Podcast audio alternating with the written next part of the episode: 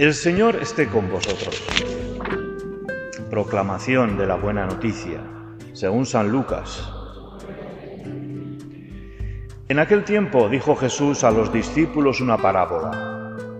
¿Acaso puede un ciego guiar a otro ciego? ¿No caerán los dos en el hoyo? No está el discípulo sobre su maestro, si bien cuando termine su aprendizaje será como su maestro. ¿Por qué te fijas en la mota que tiene tu hermano en el ojo y no reparas en la viga que llevas en el tuyo? ¿Cómo puedes decirle a tu hermano, hermano, déjame que te saque la mota del ojo, sin fijarte en la viga que llevas en el tuyo? Hipócrita, sácate primero la viga de tu ojo y entonces verás claro para sacar la mota del ojo de tu hermano. Pues no hay árbol bueno que dé fruto malo, ni árbol malo que dé fruto bueno. Por ello, cada árbol se conoce por su fruto, porque no se recogen hijos de las higos de las zarzas, ni se vendimian racimos de los espinos. El hombre bueno de la bondad que atesora en su corazón saca el bien, y el que es malo de la maldad saca el mal, porque de lo que rebosa el corazón habla la boca. Palabra del Señor. Sentaros un momentito, queridos hermanos. Estamos estos domingos en el contexto del Sermón del Monte, las Bienaventuranzas. Jesús explica a sus discípulos las consecuencias que vivir, que, que tiene el vivir según el espíritu de las bienaventuranzas. Recordábamos el domingo pasado ese pasaje que a todos nos removía por dentro del amor a los enemigos. Seguro que más de uno de vosotros habéis pensado cómo llevar ese amor a los enemigos en el contexto de esta guerra de Rusia contra Ucrania. Que se lo pregunten a los ucranianos a ver si pueden amar a Putin o a aquellos soldados que les están disparando. ¿Qué dice la Iglesia con respecto a esta guerra, a las guerras en general? Habla la Iglesia de la legítima defensa. Tenemos derecho a una legítima defensa siempre que los medios que pongamos por ella, para ella, no ocasionen un daño, un daño peor. Es decir, si me disparan con un fusil, yo no puedo mandar un misil para acabar con cientos de personas. En ese plan, claro, todo esto, hablándolo cuando hay un conflicto así, es difícil. Pero tenemos que tener claro que hay un derecho a la legítima defensa. Y la Iglesia habla también sobre todo de cómo hacer frente a estas violencias de estados, promoviendo lo que se llama la resistencia pasiva, que es boicots, manifestaciones, en fin, protestas, todo esto que ya estamos haciendo en muchas ciudades del mundo. Amor a los enemigos. Siempre estará vigente. Dar una oportunidad, una segunda oportunidad a la paz y al perdón. Hoy Jesús sigue instruyendo a sus discípulos con una consigna o en un tema que es de radical importancia también. Es el de la crítica feroz, despiadada y destructiva que estamos acostumbrados a hacer. Nadie nos libramos de este vicio.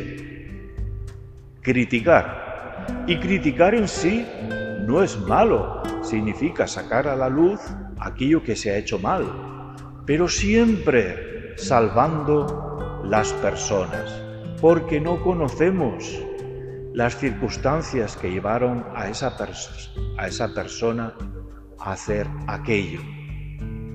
Fijaos que vivimos en un mundo en el que esto se ha vuelto pandémico ya los medios de comunicación utilizan la crítica destructiva en esos programas basura de, del corazón para destruir a personas y a personajillos de la tele, pero con el mayor descaro y sinvergonzonería, por decirlo con su mismo lenguaje. Sacan a la luz aquello que permanece, que pertenece al ámbito privado y además se dedican despiadadamente a destruir y a destruirlo.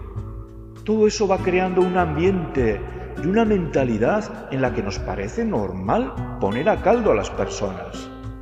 Tenemos que resistirnos a esos mensajes que vienen de ese medio de comunicación tan poderoso como es la televisión y que lo utilizan para promover el morbo, porque el morbo vende más, consigue mayor audiencia, es decir, consigue mejores patrocinadores que pagarán al programa por poner anuncios de publicitarios. Este es nuestro mundo, en esta característica también que tenemos que conocerlo y resistirnos, resistirnos a acoger estos signos que vienen a nosotros, estas maneras de pensar y de proceder. En la vida cotidiana, por supuesto, no se trata de suspender nuestra crítica, es normal que veamos situaciones y que veamos actitudes y acciones de personas que no nos gustan o que las vemos directamente que no están bien. Pero ojo, lo dice muy bien el Evangelio. Primero, mira a ver si tú tienes esas mismas actitudes. Fíjate en la viga de tu ojo ya de por sí, cuando vemos en una persona algo que no nos gusta, quizás es porque tenemos ya nuestra mentalidad y nuestra mente inclinada a eso que también hacemos nosotros. Aquí hay mucha psicología de por medio que deberíamos de conocer, que el Evangelio lo dice con este dicho de una manera magistral. ¿Por qué te fijas en la mota que tiene tu hermano en el ojo y no reparas en la viga que llevas en el tuyo? Sí, no podemos evitar el juzgar a las personas, pero siempre ojo con lo que decimos y ojo con nuestro juicio y desde luego ojo con ser cadena de transmisión de maledicencia hacia los demás, porque lo que decimos de una persona puede multiplicarse por mil cuando se entra en una cadena de dimes y diretes. Tema muy delicado. Podemos hacer polvo la reputación de una persona. Siempre, yo creo, al menos lo creo sinceramente, cuanto mayor me hago, el silencio es cada vez mejor. Sí, sí, os lo digo así, callar. Callar. Cuando ves a alguien que te hiere o que no hace como las cosas como, como tú crees que debería ser, calla. Espera a ver si encuentras una ocasión apropiada para decirlo y si no se presenta la ocasión, cállate. Porque para decir algo a la otra persona tienes que estar muy seguro de que el otro percibe que se lo dices con amor y para su bien. Y si eso está en duda, cállate. Ponlo en manos de Dios. Pídele al Señor que cambie a esa persona si es que tiene que cambiar según tu criterio y según lo que tú has visto. Ponte en manos del Señor. Primera lectura del libro del eclesiástico recoge también una de estas sabidurías populares. Dice que la palabra revela el corazón de la persona. Ojo es con lo que decimos. Sujetemos nuestras palabras. Hay un dicho que dice, somos dueños de nuestros silencios, pero esclavos de nuestras palabras, porque las palabras van por allí y ya no las sujetamos. Queridos hermanos, siempre el Evangelio tiene para nosotros actitudes que nos hacen más humanos, que quieren una mejor convivencia para nosotros.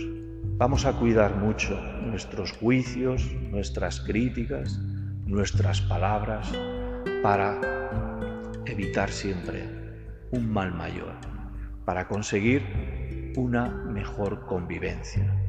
Y aquello que tengamos dudas, que no podamos cambiar, que lo vemos con dificultades, siempre al Señor.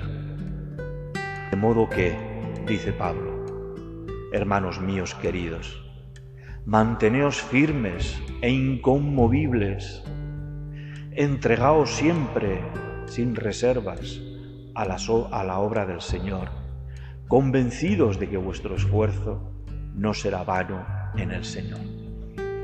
Nos ponemos de pie.